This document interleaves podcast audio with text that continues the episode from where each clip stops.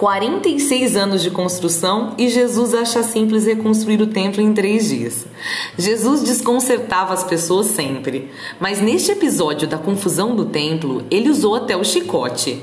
Dá para imaginar Jesus fazendo um chicote de cordas para expulsar todos os que estavam de brincadeira ali no templo, achando que templo era mercado?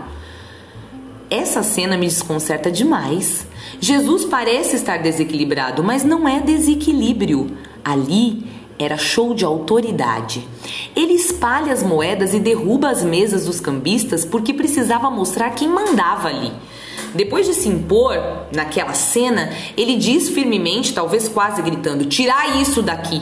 Não façais da casa de meu pai uma casa de comércio.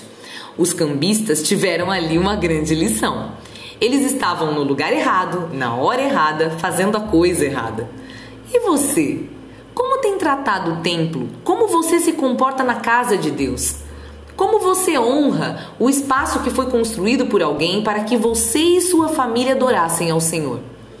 Jesus, ao reagir na, daquela maneira, naquele episódio, não estava preocupado apenas com o descaso dos cambistas. A sua hora estava chegando e algo muito maior estava para acontecer.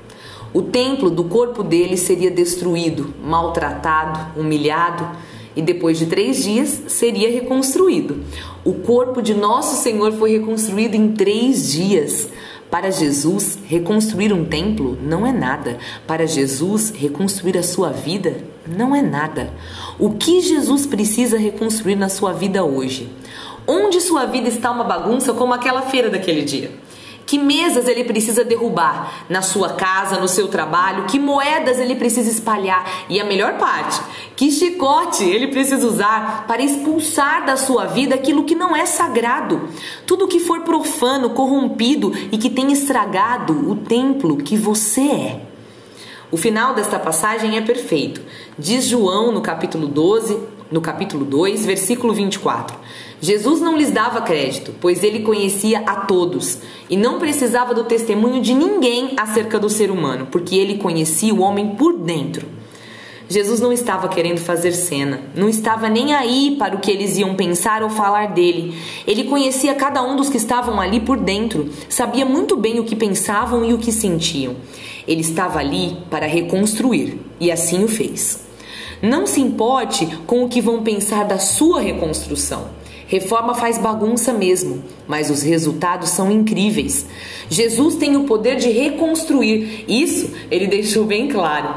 Deixa ele fazer bagunça também em sua vida. Tem o seu templo 46 anos, 36, 26, 16 ou 6, vai ficar infinitamente mais belo depois que ele passar por aí e colocar as mãos dele na sua obra.